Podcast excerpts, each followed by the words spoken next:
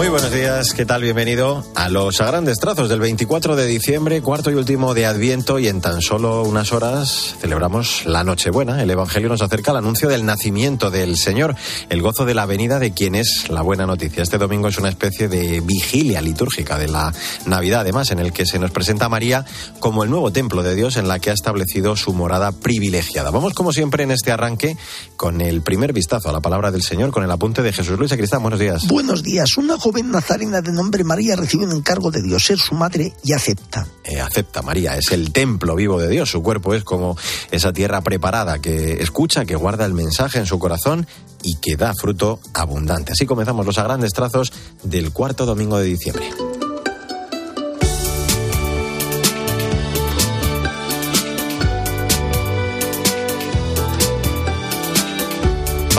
Como es habitual, en estos primeros minutos con el magisterio del Papa, su audiencia de los miércoles esta semana centrada en la necesidad de contemplar en Navidad la imagen del pesebre. Francisco nos invitaba a cuestionarnos ante el frenesí materialista de regalos y distracciones que impiden volver a lo esencial, reconducirnos a Dios. La sobriedad y el asombro ante el pesebre, decía el Santo Padre, nos lleva a esa alegría que desborda el corazón cuando se toca con la propia mano la cercanía de Jesús, la ternura de Dios. Los personajes de Belén nos muestran cómo celebrar verdaderamente la Navidad con sobriedad y alegría evangélica. Contemplemos el pesebre y eso hagámoslo en familia, en comunidad. Contemplemos que nos ayuda a centrarnos en lo más importante de nuestra vida, la relación con Dios, con los demás y con la creación. Que cultivemos en nuestros ambientes un clima de armonía, de gozo y de paz.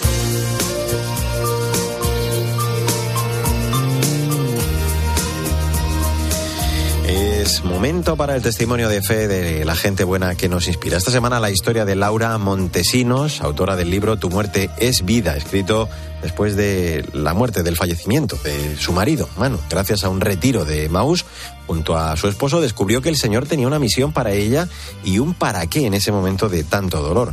El de ayudar a otros también a mirar al cielo. Cristina Rodríguez Luque, buenos días. Buenos días a todos. ¿Qué tal, Mario?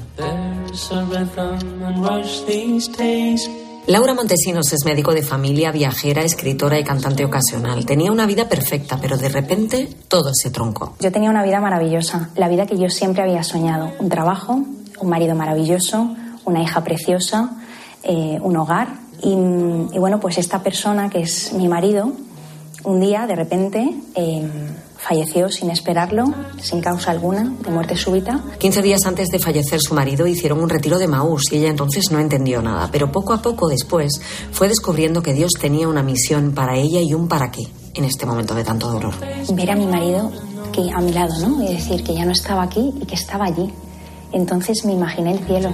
De alguna manera es como si me lo hubiera imaginado allí en el cielo pues amando al Señor eternamente y entonces es cuando ahí tuve el clic, ¿no? Así cuando estaba preparada, poquito a poco fue viendo cómo encontró la luz en mitad de un dolor muy profundo y halló el sentido real de su existencia.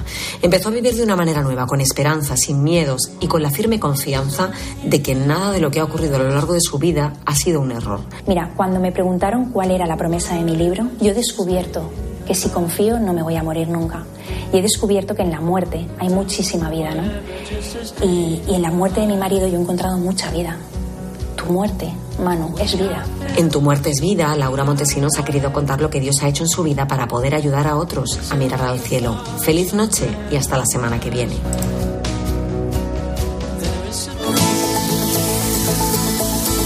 Mario Alcudia. A grandes trazos. Cope, estar informado.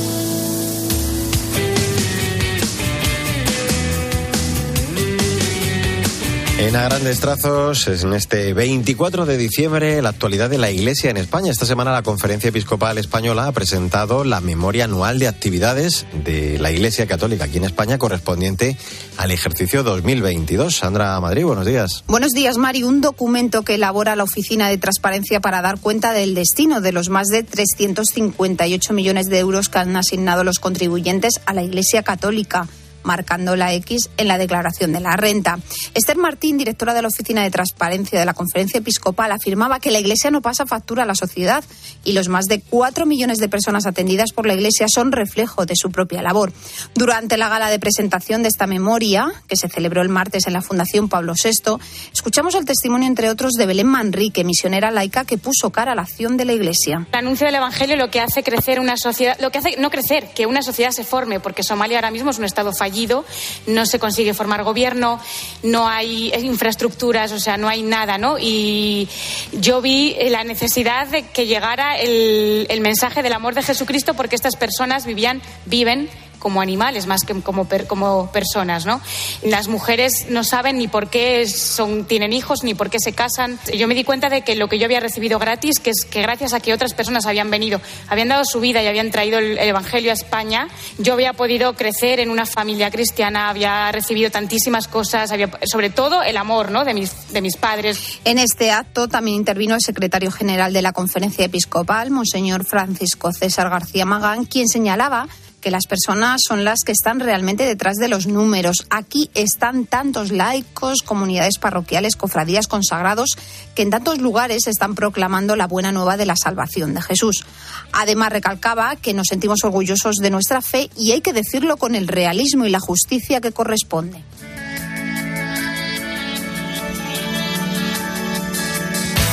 Echamos, como siempre, en este punto del programa un vistazo a las redes sociales, lo más destacado de estos días en el continente digital esta semana, con protagonismo para los mensajes del Papa al final de este tiempo de Adviento, también el sufrimiento para mm, las personas que viven en Tierra Santa y chocolate, turrón y mazapán, el villancico del Colegio Alicantino, que ha ganado este año el festival organizado por nuestros compañeros de Buenos Días, Javi y Mar, en Cadena 100. Paloma Corbí, buenos días. Buenos días, Mario. Esta semana el Santo Padre ha continuado preparándonos en estos últimos días de Adviento para la llegada del Niño Jesús y ha compartido.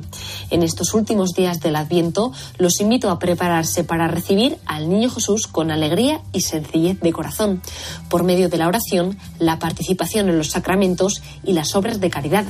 Además, nos ha dicho, preparémonos para celebrar el nacimiento de Jesús mediante la escucha asidua de la palabra de Dios y la respuesta generosa a su gracia. En sus redes sociales no se ha querido olvidar de todas las personas que siguen sufriendo en Tierra Santa y ha publicado para los habitantes de Tierra Santa se anuncia una Navidad de dolor, de luto. No queremos dejarlos solos. Estemos a su lado con la oración, con la ayuda concreta. El sufrimiento de Belén es una herida abierta para Oriente Medio y para el mundo entero.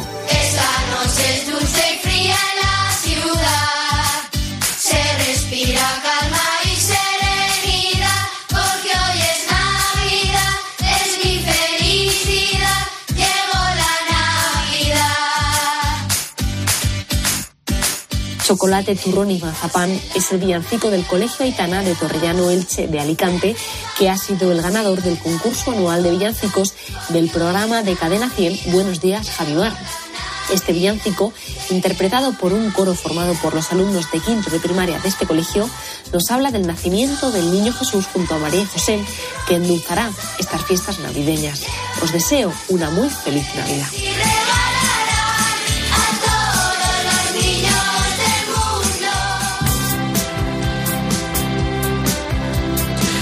Grandes trazos, la literatura, como siempre, con la directora de proyectos de Literocio, Maika Rivera, que esta semana nos recomienda un libro muy apropiado para este día, La Primera Navidad de Raymond Carrasco, con ilustraciones de Cristina Los Santos. Una obra, como te digo, ideal para explicar, sobre todo a los más pequeños, el nacimiento de Jesús. Buenos días, Maika. Buenos días, Mario. Hoy es el día de leer en familia La Primera Navidad de Raymond Carrasco y la ilustradora Cristina Los Santos. De la mano de la editorial Convel, nos embarcamos en este viaje, recomendado a partir de tres años, con rumbo directo al corazón de la Navidad. Son 32 páginas de ilustraciones muy entrañables para festejar el verdadero significado del 25 de diciembre, para conocer la historia del nacimiento del niño Jesús y cómo año tras año las familias de todo el mundo celebramos esta festividad según nuestras tradiciones. ¿Por qué tanto regocijo? Se nos pregunta en las primeras líneas del texto. Que leemos impresa sobre un paisaje urbano que muestra una gran fiesta nocturna con calles adornadas, un gran árbol navideño en medio de la plaza, terrazas llenas de luces, niños cantando juntos villancicos, cestas de ricas viandas para cenas, flores, regalos y alegría por doquier. Y a continuación comienza el relato de la llegada del Rey de Reyes en un pueblo llamado Nazaret. No falta la estampa de la Anunciación, el portal de Belén con la mula y el buey dando calorcito al niño con su aliento, ni la marcha hacia Belén de los pastores y los tres reyes magos de Oriente para la adoración. Terminamos bailando al son de flautas y zambombas porque el niño Jesús ha nacido.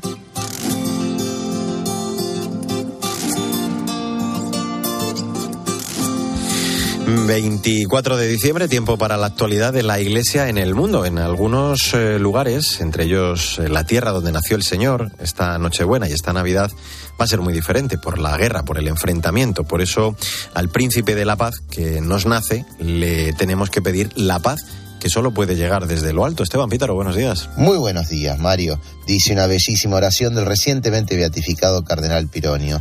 En algún pueblo no habrá Nochebuena porque están en guerra. En algún hogar no habrá Nochebuena porque están divididos. Uno de esos pueblos, uno de esos hogares es hoy Belén, es hoy Jerusalén, es hoy Tierra Santa. Allí está el limonero pontificio, el cardenal Konrad Krajewski, a quien Francisco envió como signo de su participación en el sufrimiento de quienes están experimentando personalmente las consecuencias de la guerra. Está en representación nuestra, Mario. Cada casa bajo fuego busca esta noche el remanso para ser portal de Belén. El patriarca de Jerusalén, Pierre Batista Piazzabella, está en Belén justamente hoy. Va a pasar por el monasterio de San Elías, la tumba de Raquel, pero por supuesto la visita anual a la franja de Gaza fue suspendida este año. Esta semana tuvimos bombardeos sobre la propia parroquia Sagrada Familia de Gaza, hoy corazón de la Iglesia Universal. Hermanos nuestros cristianos están en Tierra Santa incluso bajo el fuego. El ruido de las bombas y los disparos contrasta con la paz que allí mismo venció hace dos mil años. Pero no están solos nuestros hermanos de Tierra Santa. Hagamos el tiempo esta noche para con una sentida y genuina oración hacerle llegar nuestra cercanía y que esa cercanía se haga esperanza de paz en Tierra Santa. Feliz Navidad, Mario. Concebirás en tu vientre y darás salud un hijo. Es 24 de diciembre, cuarto domingo de Adviento. Vamos con el comentario del post, la aplicación de este Evangelio para la semana tan importante que iniciamos con Jesús Luis Acristán. De nuevo, buenos días. Saludos de nuevo. Todo dispuesto para Navidad, pero el mejor regalo para Dios que nace es decir sí a su entrada en nosotros. Feliz Navidad. Feliz Navidad. El primer y mejor Adviento de la historia fue vivido por María durante nueve meses en expectación de su parto por obra del Espíritu. La palabra fue creciendo en sus entrañas hasta la gran manifestación de la Navidad. Vamos a dejar también encendida ya la cuarta y última vela de esta corona de Adviento. En tan solo unas horas eh, estaremos en Nochebuena, estaremos ya celebrando el nacimiento del Señor. Se viste de música y luces la ciudad. Ay, qué maravilla, este día de Nochebuena os presentamos del cielo, el villancico que Hakuna ha compuesto para la campaña navideña y solidaria de Caritas, tú tienes mucho que ver, que organiza por cuarto año consecutivo en colaboración con la Fundación CEU y Cadena 100, una canción que nos invita a reflexionar, claro, sobre el verdadero significado de la Navidad. Buenos días, Victoria Montaner. Buenos días, Mario. No se tuvieron que hacer mucho de rogar los componentes de Hakuna cuando recibieron el ofrecimiento de Cadena 100 para colaborar en este proyecto, aunque sí que han reconocido que les pilló por sorpresa. Al reto que suponía componer el villancico se unió el desafío de cantarlo con los niños del coro del Colegio CEU San Pablo San Chinarro en Madrid. Y es que la fundación de la que depende ha convertido también en tradición colaborar con esta iniciativa año tras año, como destacaba precisamente esta semana su presidente, Alfonso Bullón de Mendoza.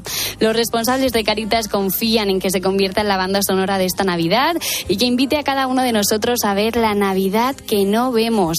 Esto es la que afecta a los 3 millones de hogares en España en los que se vive bajo el umbral de pobreza. Pues no, se le ocurre, la verdad, que mejor que con este villancico de la mano de Jacuna, Caritas, Cadena 100 y también el CEU, el que podamos compartir el verdadero mensaje de este día, de esta Nochebuena y de esta Navidad. Venga, vamos con la frase del día. De Benedicto XVI, en el establo de Belén aparece la gran luz que el mundo espera. Pues que la luz de Belén se encienda en nuestros corazones. Feliz Navidad, Victoria. Feliz Navidad, Mario. Feliz Navidad, Jesús Luis Cristal. Feliz Navidad. En el control técnico estuvo Álvaro Español, testimoniemos nuestra alegría, glorifiquemos al Señor con nuestra vida, que tengas un feliz día, una feliz y santa Navidad y hasta el domingo que viene, si Dios quiere.